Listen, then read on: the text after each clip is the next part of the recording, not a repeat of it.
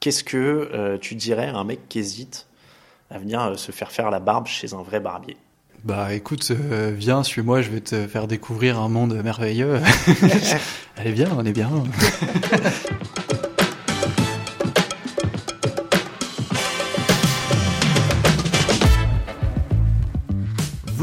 Occupation, le podcast qui va à la rencontre des gens qui vaquent à leurs occupations. Que ce soit leur métier ou leur passion, on va discuter, découvrir et si tout va bien, apprendre des choses. Aujourd'hui, notre micro est à Rouen, un soir d'hiver, 18h30, il fait nuit, mais les néons du garage sont allumés. En fait, ce qui est marrant, c'est que je tenais la tête, tu sais, pour faire du gradé, tout ça. Tu lâches En fait, je voyais, je voyais un poids de plus en plus fort, tu sais, qui prenait là, comme ça, dans les doigts. Et je voyais la tête du mec, tu sais, avec les yeux qui...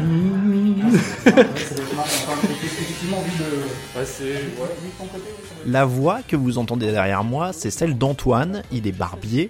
Le moyen le plus simple de vous le décrire, c'est de dire qu'il est cool.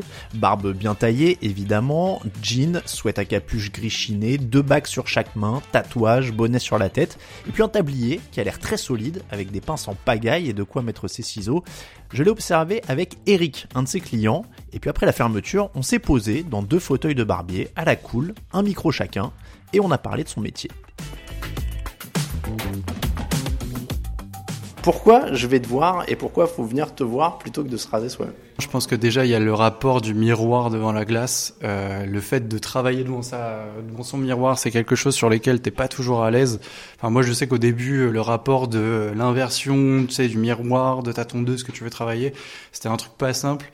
Et qui plus est, il y a aussi tout ce qui est volume de visage, comme quoi toi quand t'es autour d'un client, tu peux quand même tourner à 360 autour de lui. Alors que quand tu es devant le miroir, tu es face à de la 2D entre guillemets et que tu dois plus ou moins adapter en fonction de ton regard. Donc dès qu'il s'agit de faire par exemple un contour et que tu passes ta main devant ton visage, bah là tout de suite euh, ta vision est un peu faussée euh, du résultat quoi. Il y a des erreurs que les gens genre font tout le temps. Genre ils arrivent et tu dis ça moi je peux il y a, que moi qui peux le faire. non, peut-être pas mais il y a des erreurs sur lesquelles c'est assez récurrent. En fait, si t'as pas eu les premiers conseils d'un barbier comme je disais tout à l'heure, les trois grandes lignes c'est euh, voilà, respecter plus ou moins la hauteur de la ligne des joues. Euh, garder aussi une moustache assez euh, dégagée pour pas partager repas et boissons avec elle. Et dernièrement, bah, euh, tout ce qui est ligne du cou, après, tu peux toujours t'adapter en fonction de ce que tu vois comme tuto sur Internet, etc. Mais je pense que le conseil, euh, l'environnement, la musique, les serviettes chaudes, tout ce qui est ces, petits trucs là en plus que tu ferais pas toi dans ta salle de bain, ça joue le la prestation de ce pourquoi tu viens me voir, je suppose. Je, suis en train de m'imaginer en train de me coller une serviette chaude chez moi tout seul. Bah, j'ai déjà essayé de le faire tout seul. Alors franchement, ça a pas le même cachet. Hein. Ouais.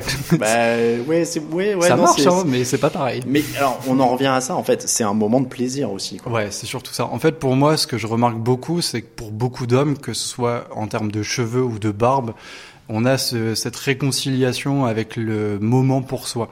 C'est-à-dire que pour moi, pendant longtemps, il y avait eu un peu cet a priori sur les hommes qui s'occupaient d'eux.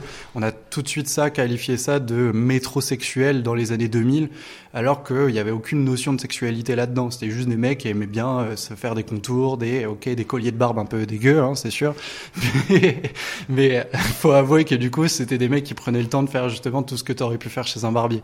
Mais justement, tu vois, là aujourd'hui, on arrive un peu dans cette époque qui, avec le mouvement, on va dire un peu hipster, la barbe, tout ça, le côté viril de la barbe, a cassé un peu cette nuance de sexualité, un peu, on sait pas trop, pour justement laisser place à des hommes qui aiment juste voilà prendre du temps pour eux et pour le final quoi. Attends, tu, tu m'as je pensais y venir plus tard mais il faut que j'y vienne tout de suite parce que tu as lancé le truc. Il y a des trucs qui sont interdits maintenant. Genre, normalement, tu, le gars rentre et tu dis par la loi, normalement, il a pas Non, en fait, il y a des choses sur lesquelles tu peux conseiller. En fait, c'est pas interdit, heureusement. Euh, tu, ouais. Il y a quand même une chose qui me vient en tête, mais je la mentionnerai pas. Il y a une moustache qui faisait fureur dans les années 40 que, à mon avis, aujourd'hui, est un peu compliqué à porter dans la rue. Mais après, oui, non, tu peux porter un collier de barbe en, toute honnêteté aujourd'hui. Euh, voilà. Le, le bouc aussi, ça se fait encore? Je je donnerai pas mon avis là-dessus. Après, euh, j'ai envie de dire que chacun est propre à son image. Euh, et moi, je ne suis que je ne suis que l'artisan pour couper les poils qui vont bien avec, tu vois. Mais alors, t'as as le droit, enfin pas t'as le droit, mais des fois tu dis non. Genre euh, le mec vient et dit je veux faire ça et tu dis non non. Ouais ouais, je dis non parce que parce que j'ai, enfin peut-être dans la prétention aujourd'hui de mon savoir-faire de dire écoute non là ça t'ira pas ou alors non c'est pas euh, hyper actuel quoi tu veux parler de choses qui sont actuelles ou parfois même donner des exemples un peu flagrants euh, je parle souvent de comment il s'appelle euh, Las Palais, Chevalier Las Palais pour les colliers de barbe qui sont un peu affreux. Euh, on peut tout de suite aussi aller taper dans les artistes R&B des années 2000 euh, qui a quand même aussi des beaux exemples. Et ou alors encore dans les séries comme Desperate Housewives où tu vois Carlos le mec là avec le mec de Eva Longoria, t'es toujours jaloux de ce mec là. En plus il a un book, tu vois. Voilà quoi, tu vois. Chacun son style, hein, j'ai envie de te dire. Donc tu dis non plus par rapport à l'accord avec la personne en fait que par le style en lui-même. En fait, je vais proposer par l'accord ensuite de, de, des clients. En fait, si tu veux, dans mon propos, je vais te dire ouais, mais là, si on fait un book, tu vas ressembler plus à ça ou ça va plus faire ci ou ça. Dans l'idée, moi, je te proposerai plus ça parce que en fonction de ton visage, ça est plus joli. Quoi. de pas manger ça ici, tu vois. Parce que si tu viens trop tirer là-dessus, ça a tendance à du coup à, tirer le visage vers le bas, quoi, tu vois. Va faire un peu ça. en fait, ça agrandit, ça agrandit les joues. Ouais, d'accord. Après, euh, c'est un style, hein. C'est un, un, style à Iron Man, tu vois. non, mais après, après c'est vrai qu'il y a des moments où je fais pas attention, j'y vais. Euh... Tu sais, en général, quand je fais ça le matin, je, me réveille, j'ai dit que j'allais pas t'engueuler. c'est le cliché coiffeur, mais t'as un côté un peu psy aussi, je suppose. Les gens, ils te parlent beaucoup. J'ai pas la notion euh, professionnelle de pouvoir être psy, tu vois. Je, j'entends que j'écoute beaucoup, parfois, les problèmes des gens, etc. Après, c'est vraiment pas mon rôle de m'immiscer là-dedans. Euh, parfois, c'est surtout de l'actualité qui revient plus que des problèmes perso. J'ai aussi des problèmes perso, mais là-dessus, je peux que donner mon mon humble euh, conseil qui est pas forcément toujours hyper. Euh, tu, préfères donner un conseil perso ou parler de la présidentielle? Voilà, c'est gros gros débat, tu vois. Je sais que tout le monde est friand de sujets qui, qui laissent à débattre, qui plus est dans un salon où euh, bah, il y a des gens dans tous les quatre coins de la pièce. Mm. Et je trouve que c'est intéressant de parfois euh, entrer là-dedans, même si euh, c'est très risqué. Tu vois. Je pense qu'il y a des personnes avec qui tu peux avoir ces conversations-là, et il y a des personnes avec qui tu peux pas, parce qu'il y a des gens qui sont bien trop arrêtés sur leurs idées, et avec qui tu peux pas débattre. Mais ça, c'est plus un état de fait à la société que un salon de coiffure. Je pense que je suis pas le psy de mes clients mais je suis la personne qu'on voit une fois par mois et qui on peut, voilà, lâcher des, des bombes comme ça sans, sans que sans qu'il y ait vraiment d'impact derrière, quoi, tu vois. J'ai déjà eu de, la peine pour des clients, j'ai déjà eu, euh, voilà, un sentiment hyper euh, hyper réciproque pour des clients qui ont euh, parfois eu des super nouvelles ou des super mauvaises nouvelles c'est aussi l'aléa de, de, notre métier qui est vachement aussi, on va dire, enfin, au cœur de la société. Quoi. Tu, tu sens que quand euh, il y a des confinements qui se profilent, euh, il y a deux semaines de Paris avant que ça arrive pour dire, eh, moi je pense que ça sera pendant tant de temps, etc., etc. Après, tu as aussi ceux qui vont, euh, voilà, te, te, te, mettre en avant le fait que tu t'es es le seul mec qui te permet de est-ce qu'ils se sentent bien ou est-ce qu'ils sont tu vois enfin j'ai pas d'exemple comme ça à te donner mais c'est vrai que vu la période en plus, avec ce qu'on a eu, les confinements, etc., comme tu dis, il n'y a pas eu beaucoup d'occasion de parler, en fait, quoi. Bah plus ou moins, mais pas de manière physique. Et c'est là où je pense que nous, les coiffeurs, euh, au-delà de notre métier de couper des cheveux, etc., on a été aussi ces personnes-là qui, euh, dans la société, avons été ouverts avant les bars, avant ces choses-là. Donc il y avait un peu ce, enfin ouais, ces retrouvailles un peu derrière, euh, derrière les, les fauteuils de coiffure, mais dans un contexte un peu différent où tout le monde était un peu en face de la glace, sans à discuter, mais pour autant, enfin voilà. Avant de venir te voir, je me suis dit, je vais préparer, je vais regarder plein de reportages sur les barbiers. Et alors, tu as deux versions. C'est-à-dire que c'est soit c'est le dernier truc à la mode, tout le monde découle, etc. Soit c'est le métier d'antan et on va voir un barbier qui a 75 ans qui fait ça, euh, qui faisait Johnny Hallyday dans ouais, Paris, qui, est, qui est tout seul euh, dans son petit bouclard. Euh. Euh, toi, c'est quoi ta vision du métier? Est-ce que c'est entre ces deux trucs-là? Est-ce que ces clichés-là, par exemple, ils te parlent? Oui, évidemment, parce que c'est sur les plans euh, les plus simples qu'on voit. En fait, je pense qu'aujourd'hui, il y a vraiment deux dynamiques à ça. Il y a celle d'effectivement la mode un peu hipster qui a relancé la mode du barbier en général et qui du coup l'a laissé implanter au-delà de cette mode-là, tu vois. Et il y a aussi effectivement ceux qui sont là depuis super longtemps. Moi, je me reconnais ni dans l'un ni dans l'autre. Si tu veux, aujourd'hui, je pense avoir, euh, tu vois, une vraie passion pour ce qu'est ce métier-là, dans le côté un peu justement, comme tu dirais, le mec qui est tout seul dans son bouclard et qui fait quelque chose de hyper classique et qui fait quelque chose de, voilà, très réputé pour ce qu'il est comme aussi bien, tu vois, de par mon âge et de mon dynamisme aujourd'hui, de me dire que j'ai envie d'être aussi dans ce truc un peu, un peu stylé, un peu dynamique, où il y a de la musique euh, techno, ou j'en sais rien, tu vois, mais euh, un truc où justement t'as un peu ce contraste des deux. Aujourd'hui, moi, j'ai pas vraiment de position là-dedans. Je pense que il n'y a pas de bon, il n'y a pas de mauvais, il y a du bon et du mauvais à prendre dans les deux. Euh, je pense que c'est tout un art à part entière et c'est pour ça que j'y construis, on va dire moi, mon petit personnage euh, contrasté d'un peu tout ça, avec aussi une culture aussi euh, que t'as pas forcément mentionné sur tout ce qui est plus street aussi. Il y a un côté très street à, au barbershop, hein, je pense au barbershop de tout ce qui est Brooklyn, euh, tu as aussi dans les quartiers de Londres, etc., qui aujourd'hui sont un peu encore en autre euh, différence chez nous. Hein, c'est plus des, euh, des, des, tout petits salons de 15 mètres carrés où il y a 12 mecs qui attendent devant pour payer 10 balles, tu vois. Ça, a aussi ce côté street-là qu'il faut prendre en compte, tu vois. Et j'essaye de mélanger un peu tous ces styles-là parce que je sais que je suis un peu dans... Enfin, je suis, je suis pas une personne, tu vois, qui veut avoir tel style. Je pense que je vais aimer prendre un peu de tout pour en faire un seul et gros euh, truc. Toi, tu t'assimiles pas à un de ces clichés, etc. Mais est-ce que ça façonne vos, votre clientèle? Parce que il faut le dire, là, tu es en face de moi, tu as un sweat à capuche, un bonnet, tu es tatoué, tu as quelques bagues. Et, et, moi, je vais te dire, les premières fois que je suis venu ici, je me disais ouais ils sont tous super cool en fait. J'osais à peine rentrer tu vois. ouais je vois ce que tu veux il y a déjà des gens qui m'ont dit ouais mais je suis pas assez stylé pour aller me faire coiffer au garage. En fait je trouve que je vois ce que enfin je vois ce que ça renvoie comme image. Mais au contraire tu vois c'est ce que c'est ce qu'on essaye enfin ce que moi j'essaye d'impliquer un peu aussi dans mon travail c'est que tout de suite dès que tu t'assois on se rend compte qu'on est deux êtres humains tout à fait euh, égaux toi et moi enfin égaux pardon en plus si je sais pas parler français c'est mieux mais euh, du coup tu vois ça ramène un truc où oui j'ai peut-être des tatouages un bonnet ou ce que tu veux mais je suis euh, quelqu'un qui, comme toi, va euh, se lever le matin avec les yeux euh, collés et qui va arriver avec peut-être cinq minutes de retard pour dire eh, désolé gros. Sur un truc très très simple et en fait, oui, je comprends dans le sens où oui, ça paraît stylé, ça paraît si, mais je pense que vaut mieux toujours faire envie que pitié. Et pour ça, en fait, nous, on a toujours essayé d'amener un peu ce côté coloré qui donne aussi, on va dire, l'attirance à l'œil, tu vois, de se dire putain, ouais, ça a l'air cool là, là, là-dedans, tu vois qui je suis moi pour aller me faire couper aussi bien euh, et c'est ça que je trouve de cool chez nous c'est que vraiment on a un contraste de clientèle très différente quoi tu vois t'as aussi bien euh, des euh, des mecs qui sont là tu sais patrons du CAC 40 entre guillemets et qui se sont dit ouais par, de par ce côté hype qu'a le garage aussi vas-y j'ai envie d'essayer j'ai envie d'essayer de me faire coiffer là-bas.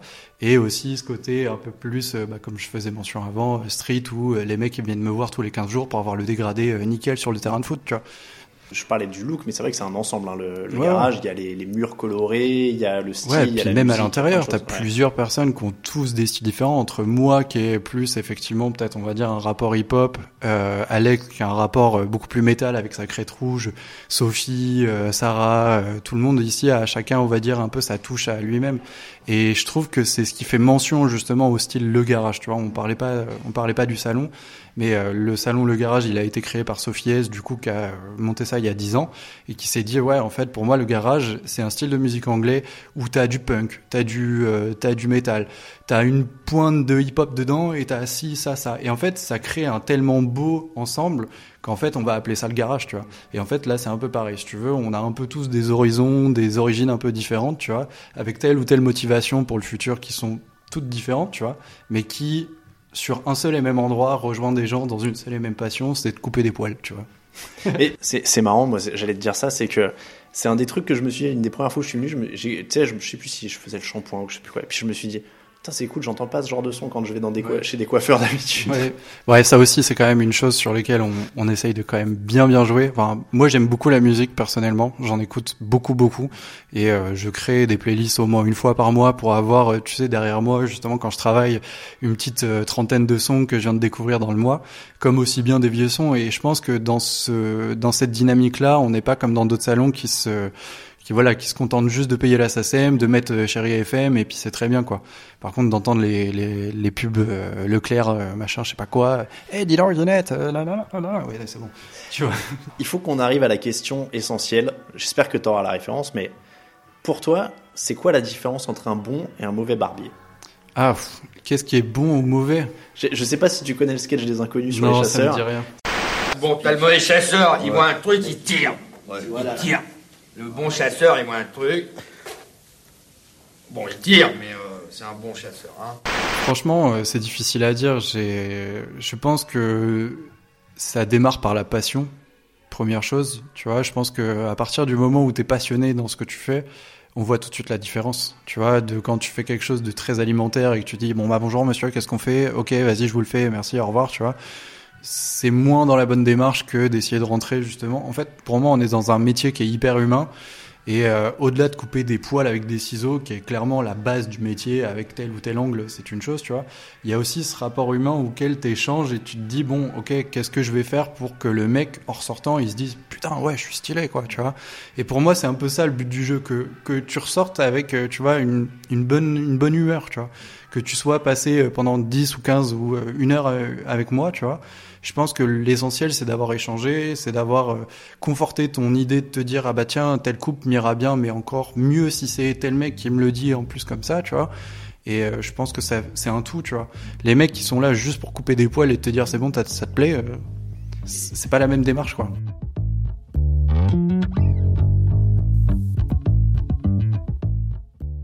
C'est un peu bizarre à dire, mais je vais un peu prendre la métaphore de, de comme dans le film Soul de Disney là. Tu sais, il y a un moment où en fait les, des acteurs qui sont là dans leur boulot, ils ont les yeux fermés, ils sont dans un monde un peu parallèle dans lequel ils s'amusent. Bah, c'est un peu pareil. Moi, quand j'arrive devant mon client, j'ai pas forcément la tête euh, ou la coiffure à proprement parler quand j'arrive. Par contre, je sais qu'en travaillant ça, en faisant ça, en touchant telle mèche, en les plaçant d'un côté là ou de l'autre côté, ah ouais, non, ça rend bien, ok, non, c'est pas bien. Tu vois, et c'est là-dessus que je joue beaucoup, tu vois.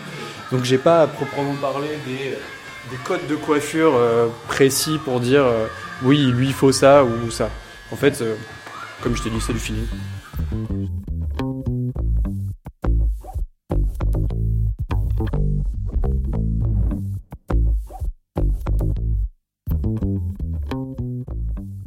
Tu disais, il y a un moment où je suis dans une sorte de zone quoi, quand je fais mon truc.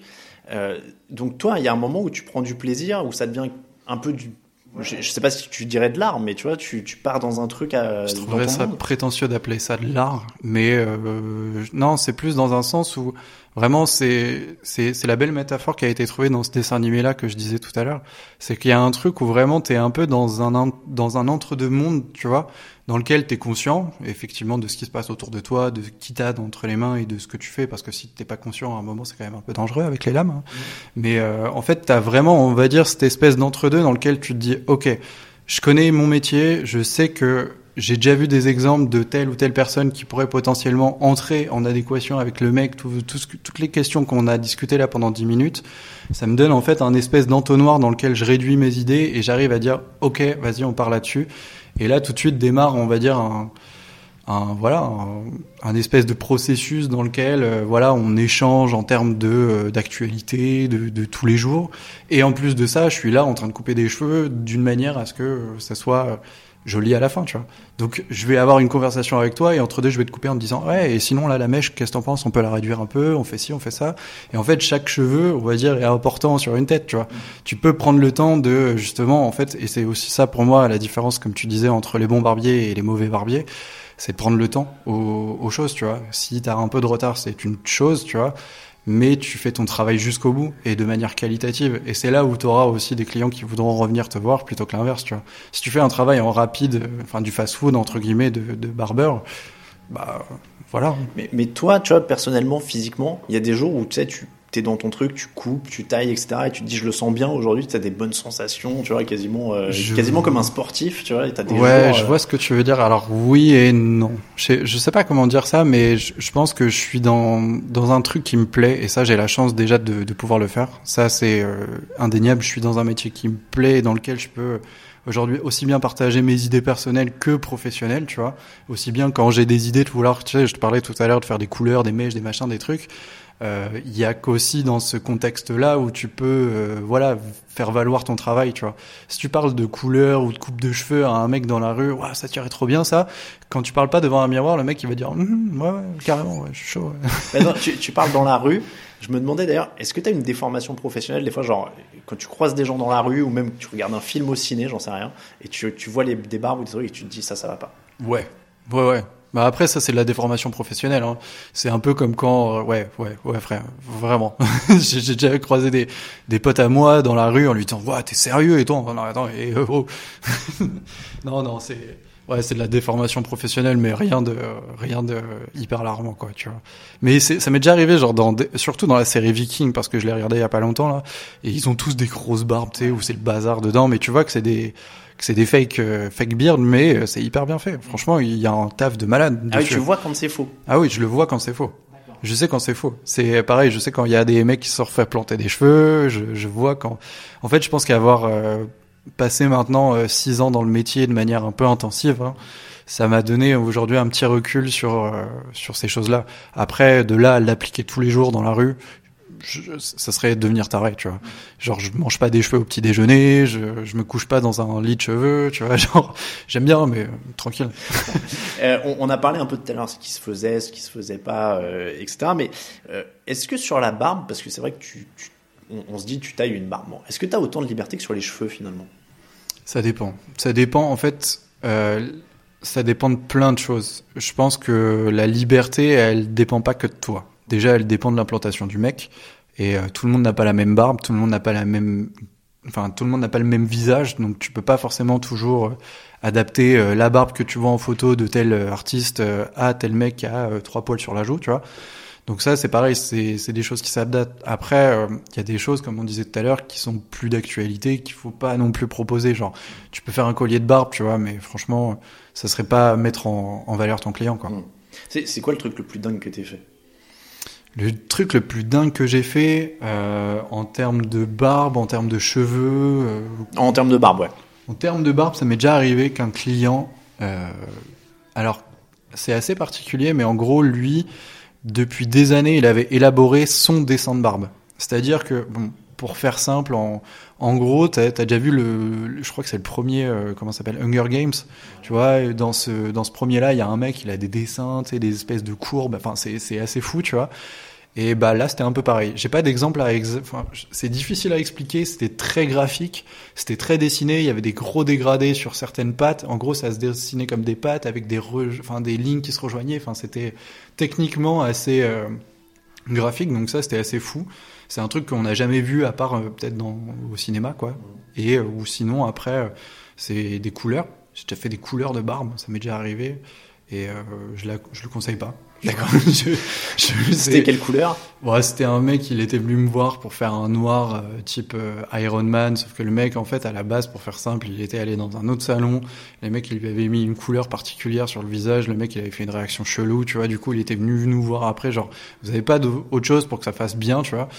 Et on a dit ouais, on va essayer avec un autre produit. Et puis en fait, euh, tu te rends vite compte que c'est pas naturel et que c'est c'est pas joli, tu vois. C'est déjà arrivé d'ailleurs qu'un mec regrette.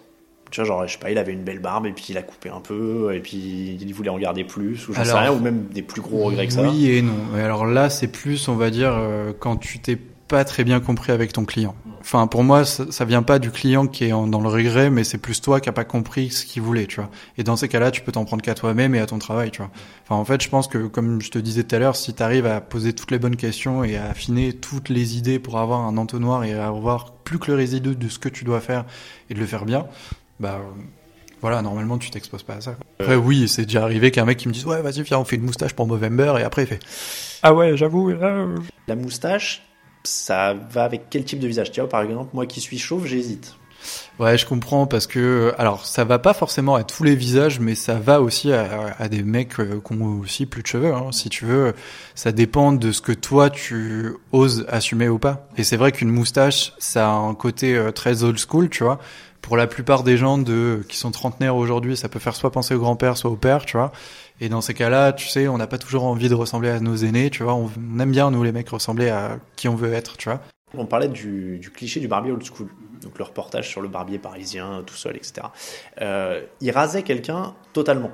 Parce que c'est vrai qu'on parle beaucoup de barbe et que c'est la, la mode, etc. Mais est-ce que tu as des gens qui viennent pour se faire raser, en fait, tout simplement? C'est de plus en plus rare parce qu'effectivement, aujourd'hui, la barbe, dans toutes ses formes, est très portée, surtout en France. Hein. J'ai remarqué qu'en France, on était des, des grands pileux, entre guillemets. On aime bien, euh, on aime bien porter la barbe ou la moustache ou même une barbe de trois jours, tu sais, ou bouquet moustache.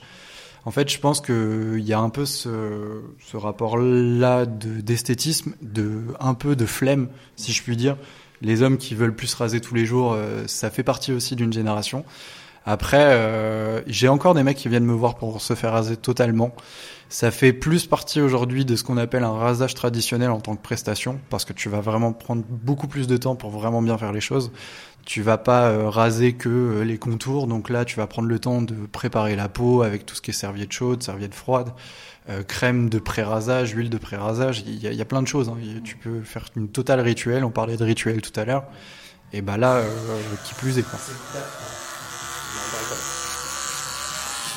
Non, parce que c'est tout un cérémonial en plus. C'est ça, Bah, c'est ça, avec le talc et tout. Donc il arrive en fait, il prend sa serviette, il pose là sur le côté, son petit savon, hop hop hop hop hop, donc sur tous les contours. Il sort son, donc il sort le coupe-chou. Et là, c'est, mais voilà, ça, euh, je veux dire, c'est, c'est un métier quoi. C'est pas ça comme ça. Et, et c'est, même pas un protocole. Moi, je préfère. C'est, quoi? C'est une, une espèce de. Moi, j'appelle, j'appellerais ça plutôt un, un, un rituel, un cérémonial en fait. Ce protocole, ça fait un peu, euh, ça fait un peu froid et scientifique. Là, on est sur autre chose. Et voilà, ouais, pour moi, c'est un cérémonial en fait. Tout- tout- toute la préparation et puis, et puis après l'exécution. Et c'est ça qui est sympa. Toi, on va revenir juste un peu en arrière. Comment tu t'es retrouvé là? Com- Comment t'as su que tu voulais être barbier en fait? Ouais, c'est c'est un des circonstances qui ont fait que euh, aujourd'hui j'en suis arrivé là. Je pense que euh, à une époque euh, j'étais un peu dans un cursus un peu classique euh, de sortie de bac, euh, fac, etc. qui a pas duré longtemps. hein. Et euh, j'ai eu, on va dire, la chance dans ma vie de rencontrer une nana qui partait à l'étranger à l'époque. C'était euh, en Angleterre. Et moi qui à l'époque bah, sortais un peu de cet échec scolaire, je me suis dit bah pourquoi pas la suivre. hein. Tu sais, j'avais rien d'autre à foutre que ça. Et euh, en vrai, non. Par contre, euh, je suis arrivé, euh, je suis arrivé sur place avec elle, donc j'ai été assez surpris, évidemment. Moi, petit provincial, d'a- d'arriver dans une ville telle que Londres et avec tous les styles qui y sont arborés. Euh, Je peux te dire que j'étais euh, parfois assez, assez épaté et même séduit. Hein. Je voulais euh, ressembler à certains mecs qui se baladaient dans le métro là, les mecs avec des grosses barbes, tu sais les costumes hyper cintrés à carreaux, les gros sneakers euh, aux pieds et tout. Et là, tu fais ah ouais, ça envoie, tu vois. Du coup, j'ai un peu essayé comme ça, euh, par curiosité, de me laisser pousser la barbe. Comme on va dire trois quarts des gens, j'ai d'abord essayé de le faire tout seul, en me disant ah ouais, euh, c'est pas ouf. du coup, je suis allé chez un barbier et là, j'ai fait ah ouais coup de cœur. Vraiment, quand je te dis coup de cœur, euh, ça a été impressionnant parce que j'ai passé le pas de la porte et ça a été euh, Hey, what's up, man? Uh, if you want, there are beer in the fridge. Uh, take it if you want. Oh man, you're French. You want to talk? Ouais. Et du coup, il, il, par- il parlait, il parlait, et puis tu, tu, tu te sentais en fait déjà dans un endroit dans lequel tu étais à l'aise. Et pour moi, c'est euh, alors il y a aussi la grosse nuance du you en Angleterre qui brise beaucoup de barrières euh, sociales. Je trouve que le you qui euh, et vous voit en même temps euh, brise beaucoup de barrières et je trouve que là-dedans moi ça m'a amené un peu aussi cette aisance que je veux retransmettre dans mon métier. Moi aujourd'hui j'ai facilité à tutoyer des gens pour aussi ce contexte de mise en en comment dire en, en, confiance de te sentir on va dire plus que plus que dans un salon on va te sortir euh, la totale pour que tu raques à la fin quoi tu vois.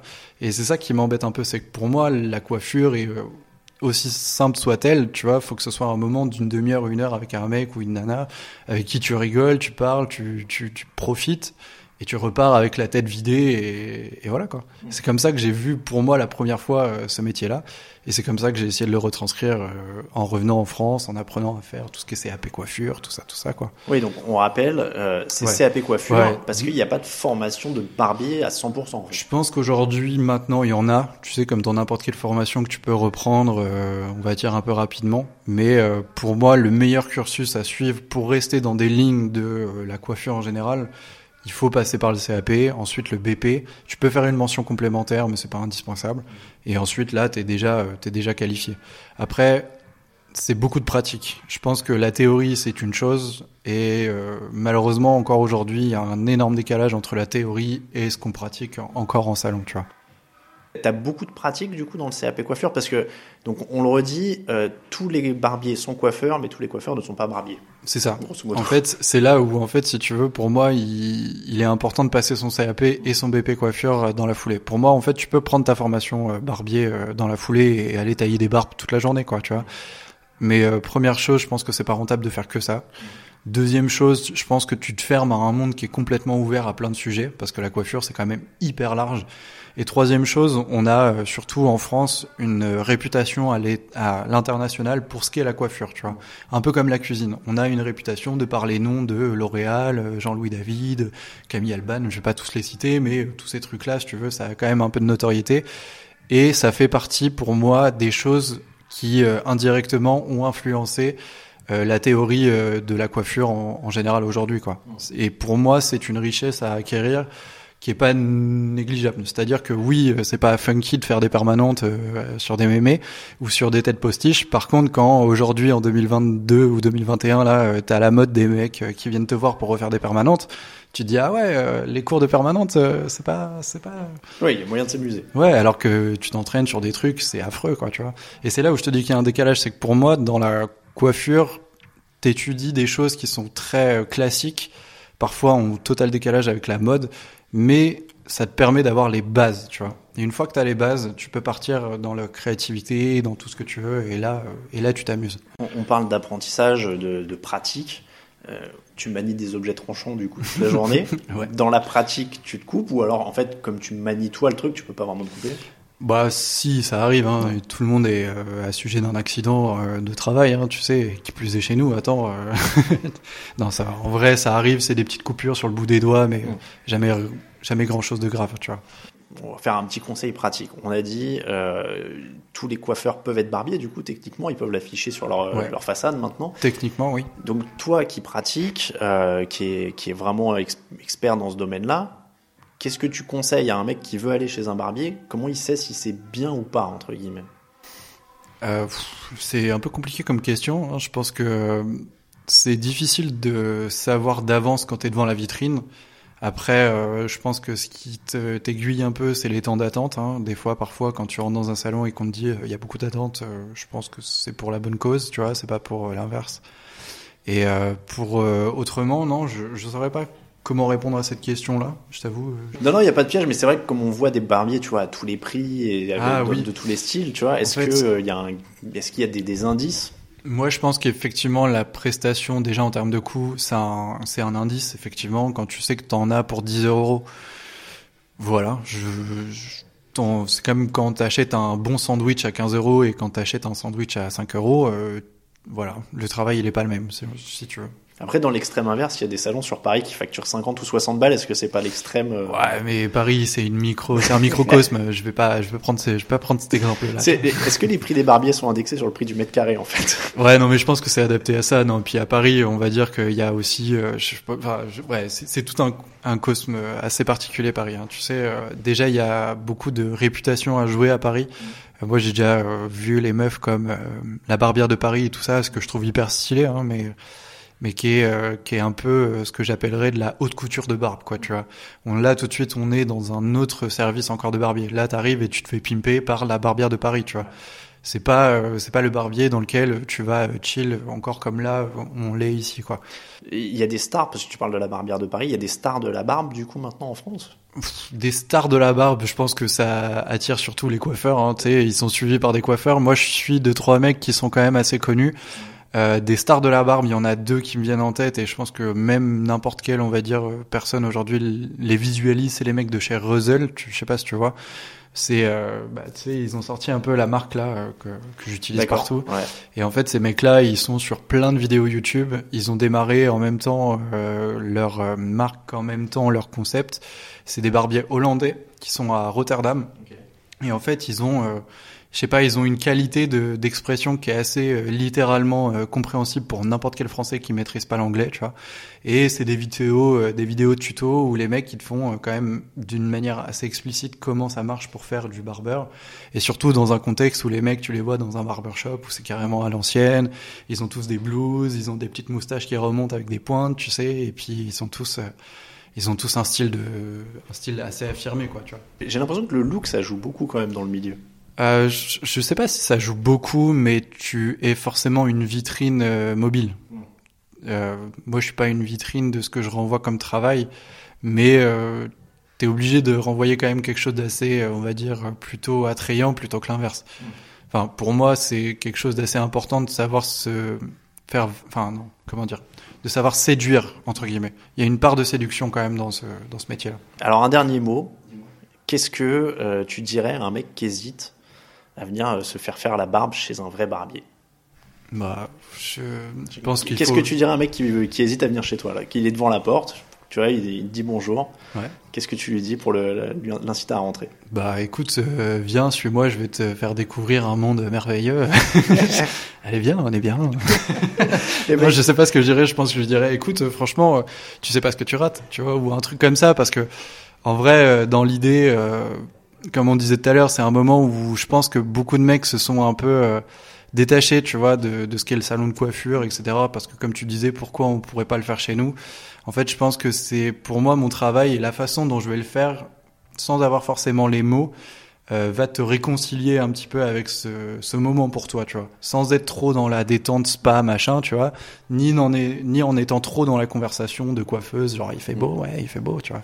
Et, et puis d'autant que t'es pas obligé de le venir, de venir le faire hyper hyper régulièrement. Ça peut être un plaisir de temps en temps. Quoi. Exactement, moi j'ai des mecs que je vois une fois tous les six mois là. D'ailleurs, j'avais vu un mec que, que je vois une fois tous les six mois, mais ce mec-là, à chaque fois que le- qu'on se voit, c'est c'est une explosion de bonheur parce que ce mec-là, il respire, il respire la joie de vivre. Déjà, c'est super cool d'avoir ce genre de, de personnes. Et, euh, et même, tu vois, il y a un peu du coup maintenant une fois tous les six mois ce truc de rendez-vous où on sait qu'on se voit une fois l'été, une fois l'hiver, tu vois. Et du coup, c'est assez rigolo parce que tu vois, on a plein de choses à se raconter entre les deux et entre deux, tu vois. Il y a eu, euh, il y a eu tellement de choses qui se sont passées que euh, que c'est, c'en est drôle, tu vois. Et puis c'est ça que j'aime beaucoup dans mon métier, c'est les rapports de relations, tu vois.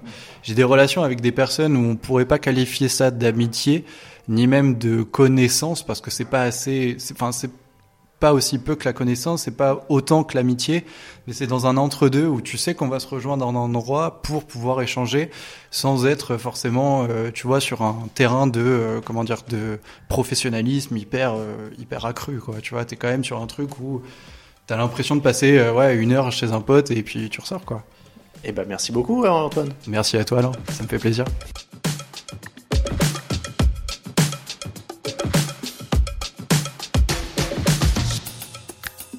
Vous venez d'écouter Occupation, un podcast TDA Média tourné et monté par moi-même, Alain Mattei. Vous nous retrouvez toutes les deux semaines sur toutes les plateformes de podcast habituelles.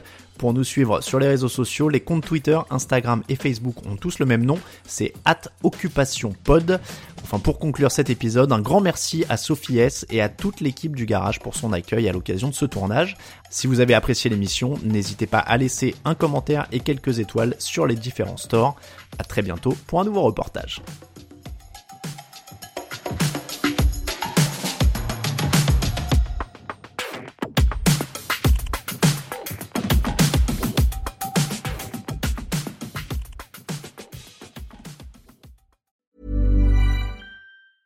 Planning for your next trip? Elevate your travel style with Quince. Quince has all the jet setting essentials you'll want for your next getaway, like European linen, premium luggage options, buttery soft Italian leather bags, and so much more. And is all priced at 50 to 80% less than similar brands. Plus, Quince only works with factories that use safe and ethical manufacturing practices.